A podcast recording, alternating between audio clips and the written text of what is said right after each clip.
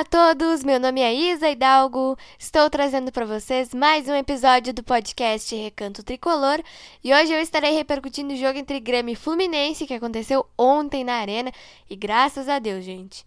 O Grêmio venceu o time do Fluminense por 1 a 0. Eu vou estar falando muito sobre esse jogo aqui com vocês, que nos deu um alívio, uma esperança para o resto do campeonato.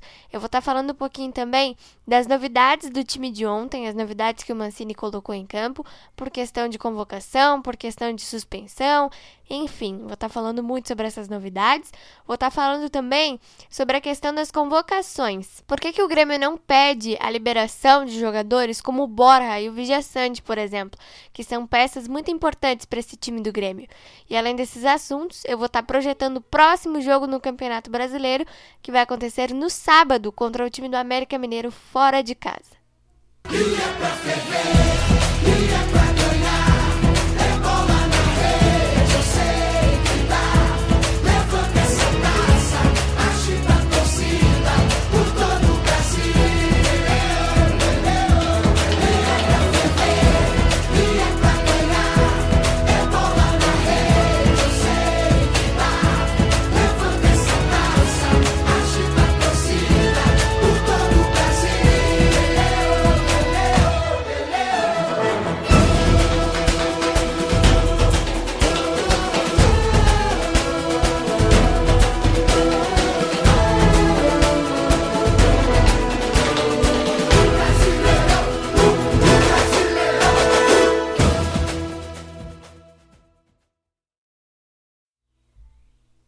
Bom, gente, vamos lá então, começando esse episódio falando desse jogo que nos deu um alívio ontem.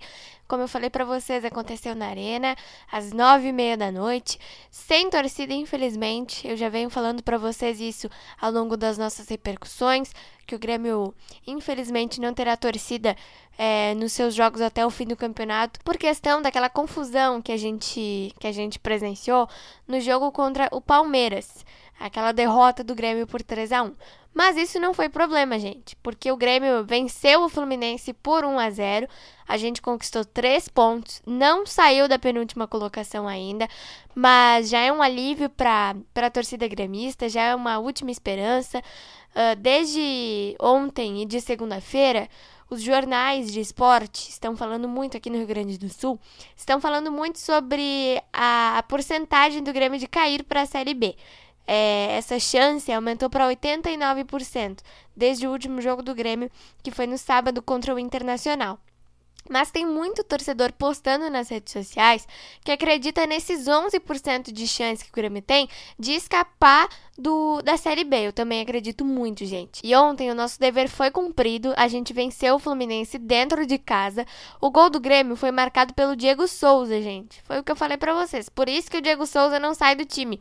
É, o Sarará deu uma assistência para ele, colocou a bola na cabeça dele e ele meteu para dentro do gol. E foi isso que aconteceu no jogo. A gente teve muitas oportunidades do Grêmio no primeiro tempo. No segundo tempo, o Fluminense já deu uma pressão maior e conseguiu um gol, mas que foi anulado para sorte do Grêmio. E no primeiro tempo, a gente teve umas três chances só do Elias Manuel, gente. Daqui a pouco mais eu vou falar dessas novidades do Mancini. O Elias Manuel teve três bolas claríssimas que podiam ter entrado no gol e não entraram. Ou seja, no primeiro tempo, o Grêmio já podia estar ganhando o jogo de 3 a 0.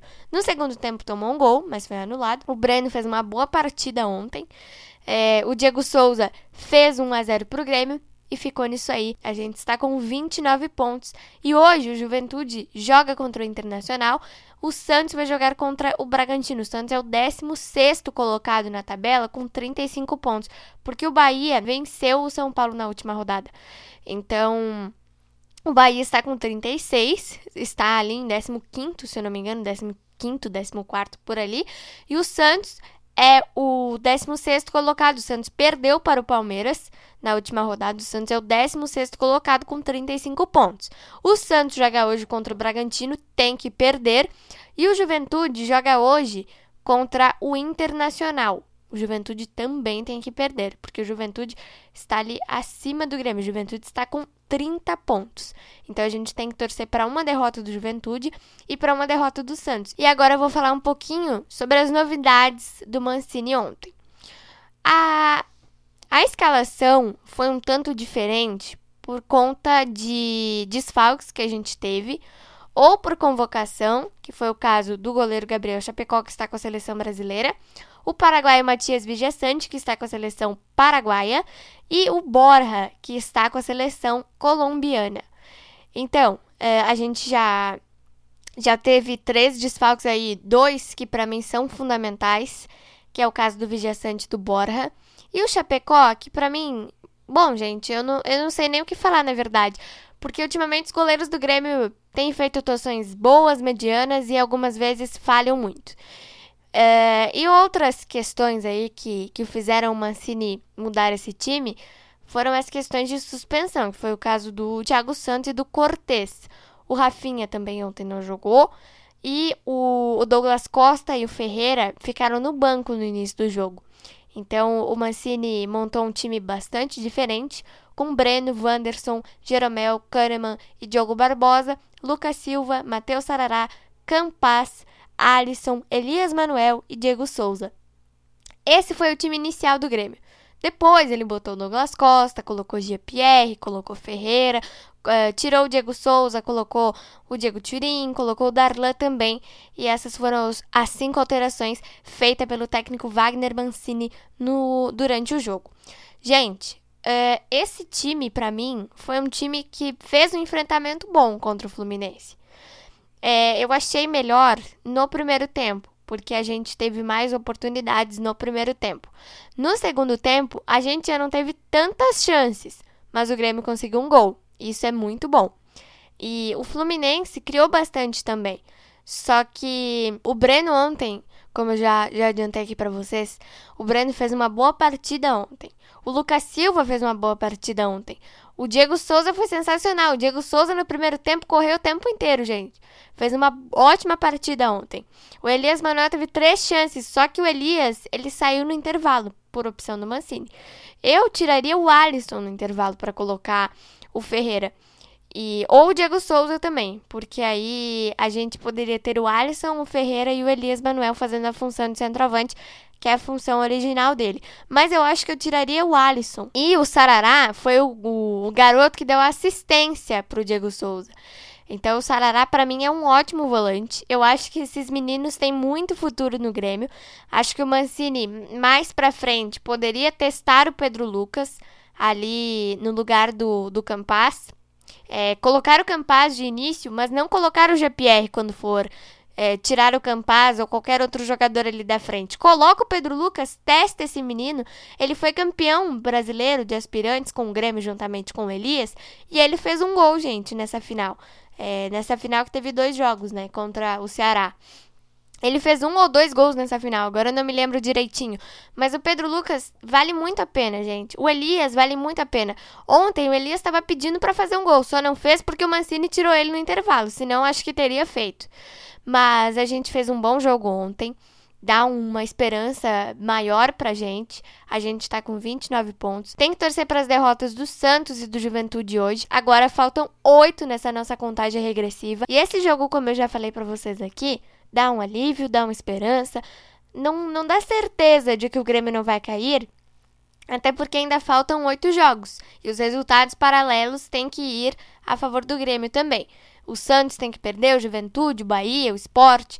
Tudo que puder perder tem que perder, gente. Só que é muito difícil o Grêmio ganhar cinco jogos e todos os adversários diretos perderem os seus próximos cinco jogos. Mas eu acho que o Grêmio tem capacidade sim para ganhar esses cinco jogos. Agora no sábado a gente tem um jogo é, fora de casa contra o América Mineiro. E ontem eu acho que um fato muito muito interessante foi que vários jogadores que não estavam contribuindo muito correram na partida, que foi o caso do Lucas Silva e do Diego Souza. Como eu já falei para vocês várias vezes aqui, o Diego Souza quase não toca na bola no jogo.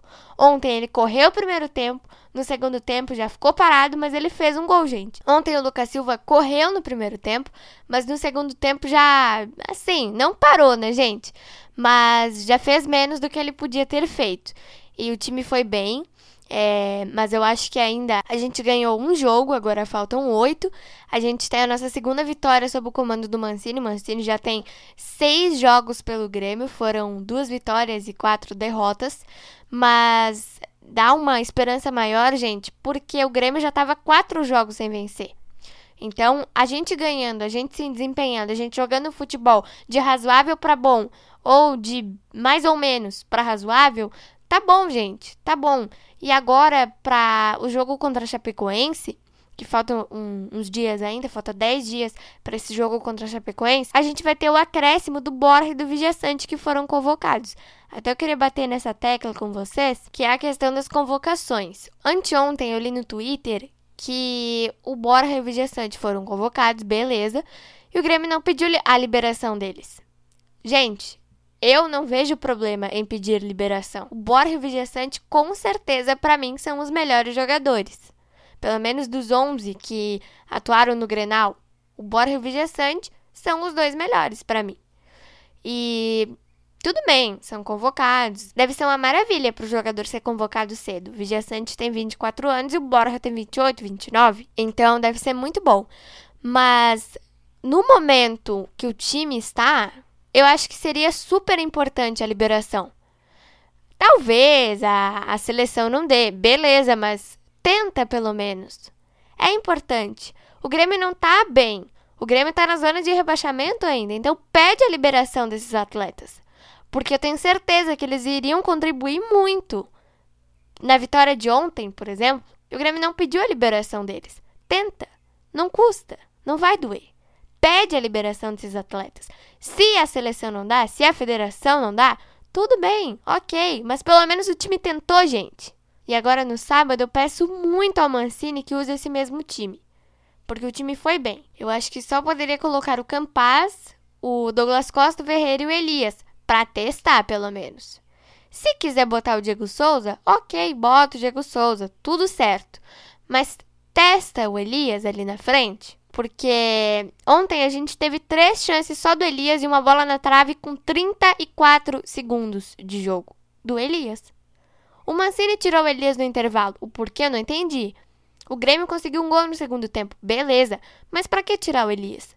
O Grêmio podia ter ampliado essa vantagem. Se não fosse aqueles lances que perdeu no segundo tempo e aqueles lances que perdeu com o Elias no primeiro tempo. Então a gente tem que testar os jogadores. A gente tem que ver o que vai dar certo e o que não vai dar. E eu acho que os treinos também servem para isso. Para testar os atletas, para trabalhar. Tudo bem que a gente não tem muito tempo, mas tem que testar pelo menos. Para ver se vai dar certo ou se não vai. E com o América agora no sábado, a gente tem chance de ganhar porque a gente fez um jogo bom ontem contra o Fluminense, que tá ali brigando por uma vaga na, na Libertadores, né? Mas o América tá ali em décimo primeiro, décimo segundo, décimo lugar, eu não tenho certeza. Mas dá para ganhar. É fora de casa, mas dá para ganhar. Se o time se dedicar, se o time se esforçar, se todo mundo que tá ali dentro do clube se empenhar, dá para ganhar os jogos. E a gente tem oito, a gente tem que buscar cinco vitórias, então não é pouca coisa. Se a gente conseguir, beleza, conseguimos. Mas é um passo de cada vez. Ganhou ontem, tem que ganhar do América, depois do Bragantino, depois da Chapecoense. E é isso. Pronto. E vai indo até o fim do campeonato tem que focar, tem que trabalhar, tem que testar jogadores, tem que botar eles para jogar, tem que botar os guris para jogar. Mas é um passo de cada vez, gente. Se a gente for afobado, não vai conseguir nada. Então a gente tem que caminhar tranquilo. Não tão tranquilo porque o Grêmio tá no Z4, mas tem que ir devagar. Ganha do América, tenta ganhar do Bragantino, que é um adversário mais difícil tenta ganhar da Chapecoense, que empatou com o Flamengo. O Flamengo tá lá em cima, brigando com o Atlético Mineiro pela, pela liderança do campeonato. Eu acho muito difícil do Flamengo ganhar o Brasileirão esse ano. Mas enfim, né? Tá ali brigando. E a Chapecoense conseguiu empatar com eles. Então, vamos devagar. Calma, não se afoba. Joga bem o futebol. Vai com calma, criando as oportunidades. E tenta fazer o gol. Que nem ontem. Ontem o Grêmio criou várias oportunidades. E no segundo tempo, com uma assistência do Sarará, o Diego Souza meteu a bola para dentro. Tem que ir com calma. Joga um futebol bom, trabalha nos treinos. Eu sei que não tem muito tempo para trabalhar, mas trabalha nos treinos. Tenta acertar essas finalizações. Se não der, ok, não deu. Cria oportunidades no jogo, joga um futebol razoável para bom, faz gols, conquista pontos e aí sim o Grêmio escapa. Se não for com calma, não vai dar certo. Então foi isso, espero muito que vocês tenham gostado do episódio de hoje. No sábado a gente já tem mais um compromisso difícil contra o América Mineiro fora de casa. Depois na terça-feira a gente volta para a Arena para encarar o Bragantino. Ontem a gente fez um jogo bom, sem torcida, infelizmente, né, gente? Porque ia ser muito bom se a torcida tivesse lá para ver uma vitória do Grêmio presencialmente. Mas a gente estava de casa, a gente estava apoiando, a gente estava aplaudindo o Grêmio que conquistou uma vitória muito importante, que dá um novo fôlego para a torcida e para o clube também. Eu espero muito que o Mancini mantenha esse time que ele escalou ontem, porque tudo bem que o Cortez vai voltar, que o Thiago Santos vai voltar, beleza. Bota o Cortez na lateral e deixa o Thiago Santos no banco, gente. Tá ótimo com o Lucas Silva e Sarará. Tá ótimo com o Campas, com Douglas Costa, com Ferreira, com Diego Souza ou Elias. Tenta, testa, não vai fazer mal. E se a gente ganhar do América, será melhor ainda. Tem que torcer para uma derrota do Santos, que é o 16 colocado.